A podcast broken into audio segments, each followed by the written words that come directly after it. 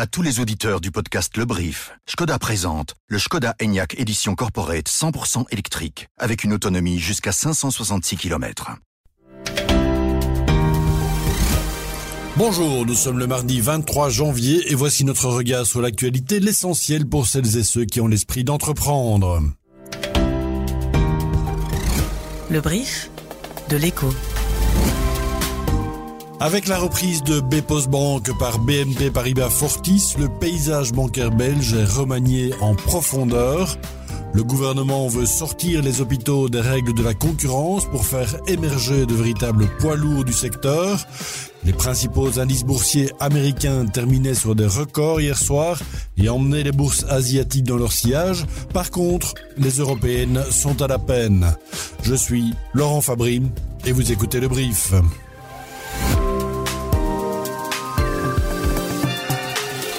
Le brief, c'est info, dès 7 heures. Depuis ce lundi, un million de clients de Bpos Bank sont devenus ceux de BNP Paribas Fortis. C'est la conséquence de l'acquisition du premier par le second. BNP Paribas Fortis est leader du marché bancaire belge avec près de 5 millions de clients désormais. Ils pourront tous se rendre dans l'un des 656 bureaux de poste du pays pour leurs opérations bancaires de base, celles qui peuvent généralement se faire en ligne. Les agences BNP Paribas Fortis seront quant à elles dédiées aux opérations plus complexes. Avec cette nouvelle organisation, BNP Paribas Fortis revendique le plus grand réseau de distribution bancaire de Belgique, soit plus de 900 points de contact. Gilles Quastio, bonjour. Bonjour Laurent. Vous êtes journaliste à l'écho, vous couvrez les banques. Dans l'édito du jour, vous dites que la nouvelle formule de BNP Paribas Fortis doit encore prouver sa pertinence, mais enfin qu'elle répond quand même à une vraie demande de proximité.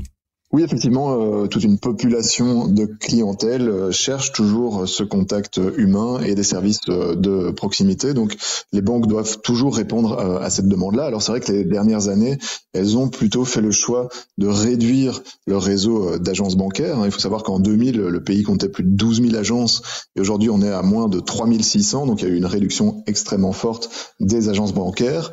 Au profit de quoi? Ben, Au profit des canaux digitaux, bien entendu, avec des applications bancaires qui se sont fortement euh, développé, mais c'est vrai qu'il y a toute une série euh, de clients qui sont euh, plutôt intéressés par un contact physique, un contact direct, même pour des services bancaires de base. Et là, c'est vrai que le choix de BNP Paribas de proposer ces services aussi dans les bureaux de poste, eh bien ça, ça répond quelque part à cette demande d'avoir un maillage un petit peu plus important.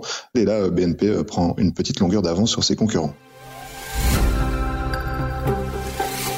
Les hôpitaux doivent-ils être soumis aux mêmes règles de concurrence que le reste des entreprises? En tout cas, un avant-projet de loi voudrait retirer les fusions hospitalières du contrôle des concentrations, une compétence actuellement exercée par l'autorité belge de la concurrence, l'ABC.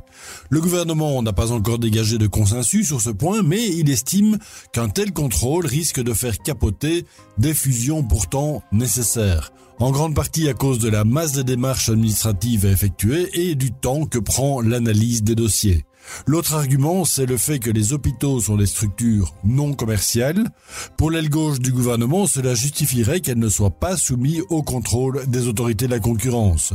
Au final, seules les très grosses fusions pourraient rester soumises au contrôle de l'ABC, Reste à voir sur la base de quels critères elles seront considérées comme très grosses, évidemment. De son côté, l'ABC balaye les différents arguments dans une note adressée au gouvernement. Elle invoque notamment le risque de formation de monopole et le débat est particulièrement d'actualité avec six opérations de concentration des hôpitaux en cours de discussion. On est décidément largement et bien rentré dans la campagne électorale. Le Premier ministre Alexander De Croo déclarait dimanche sur VTM que le prochain gouvernement devait créer 400 000 emplois dans les cinq années à venir. Et il se voit bien à la tête de ce gouvernement, évidemment. L'ambition du Premier ministre est-elle réaliste à l'heure des pénuries de main-d'œuvre de bon nombre de secteurs? Est-ce la bonne approche? L'économiste Philippe de Feit partage son analyse. Si on regarde l'histoire récente en Belgique, on a créé environ, bon an, mal an, 50 000 emplois par an. Donc, pour créer 400 000 emplois, si on prend la norme historique, ben, il faudrait 8 ans.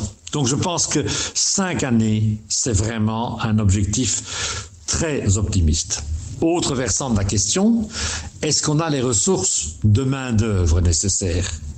Et là, je suis relativement plus optimiste parce que les sources de main-d'œuvre sont beaucoup plus importantes qu'on ne le pense en général, parce qu'il faut tenir compte notamment de toutes les personnes qui ne sont plus euh, sur le marché du travail, proposer à des personnes porteuses de handicap de travailler, etc. Donc je pense vraiment qu'il y a des ressources de main-d'œuvre possibles, à condition évidemment d'être formé. Mais au-delà de la création d'emplois, il faut aussi regarder le critère de la productivité. En matière d'emploi, il ne faut jamais oublier que la variable clé, c'est la productivité.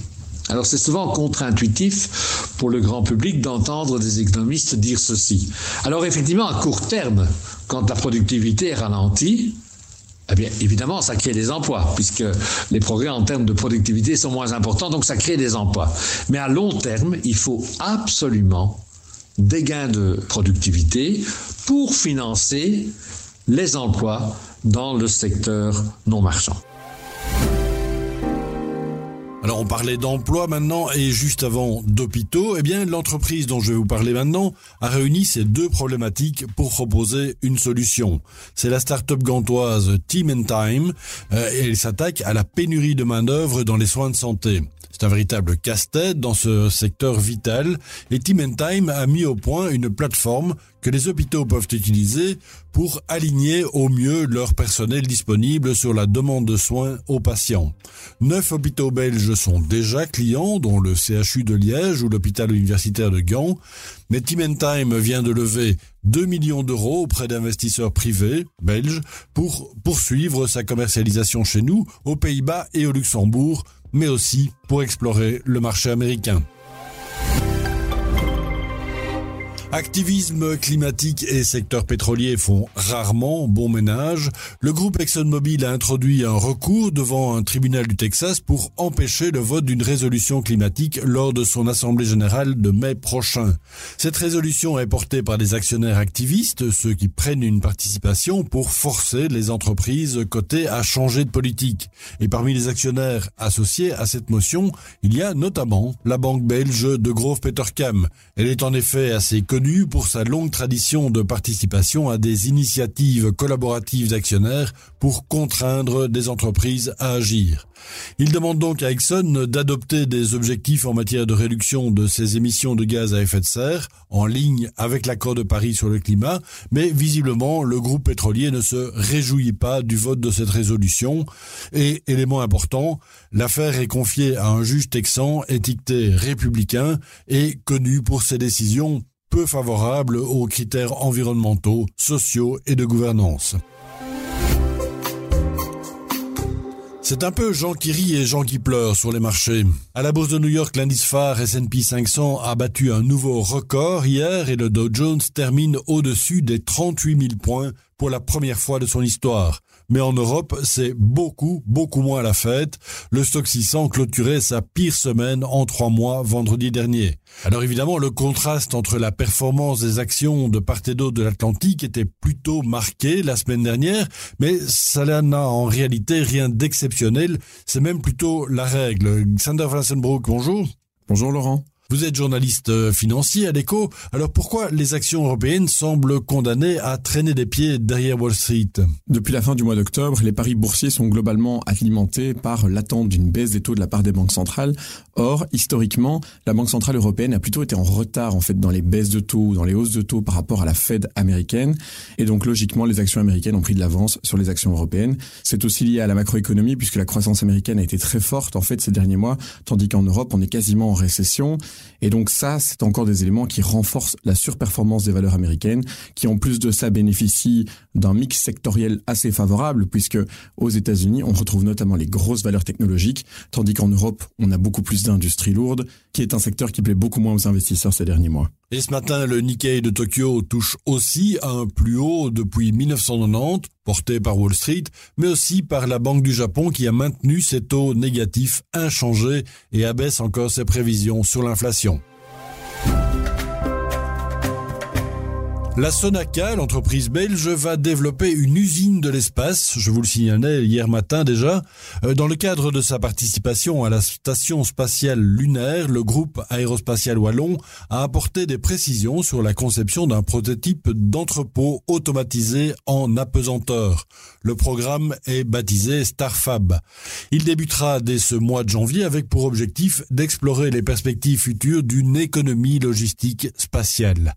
La Sonaca confirme aussi son ambition d'être parmi les précurseurs du secteur en faisant rayonner la Belgique et son écosystème.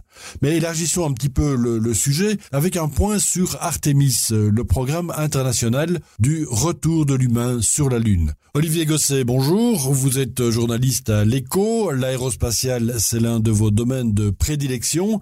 Alors après son inauguration en 2022 avec une première mission, où en est le programme Artemis aujourd'hui? Il y avait une deuxième mission qui était prévue en 2024 et grande mission, c'est-à-dire celle qui devait emmener des astronautes euh, sur la Lune, était prévue pour 2025. Or, la NASA a annoncé tout récemment qu'il y aurait des retards respectifs de un an pour chaque mission, ce qui menait la mission Artemis 2 en 2026.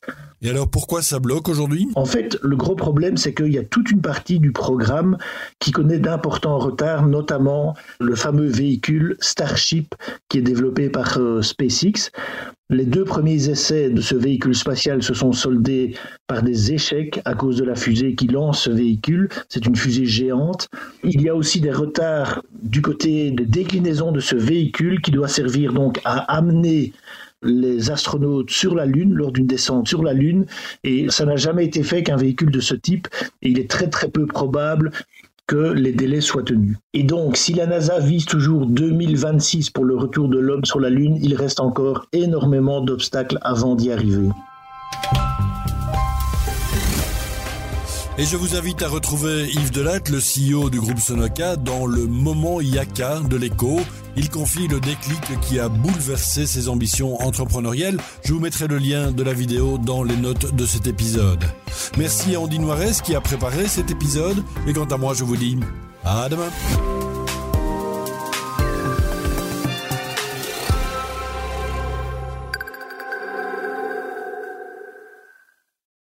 Votre voiture de société Skoda doit avoir une grande autonomie. Elle doit être 100% électrique et déductible fiscalement. Mais elle doit aussi avoir plein de place pour mon VTT. Votre voiture de société est avant tout la voiture de votre famille. Découvrez le Skoda Enyaq Edition Corporate 100% électrique avec une autonomie jusqu'à 566 km. Plus d'infos sur promo.skoda.be ou chez votre concessionnaire. Skoda.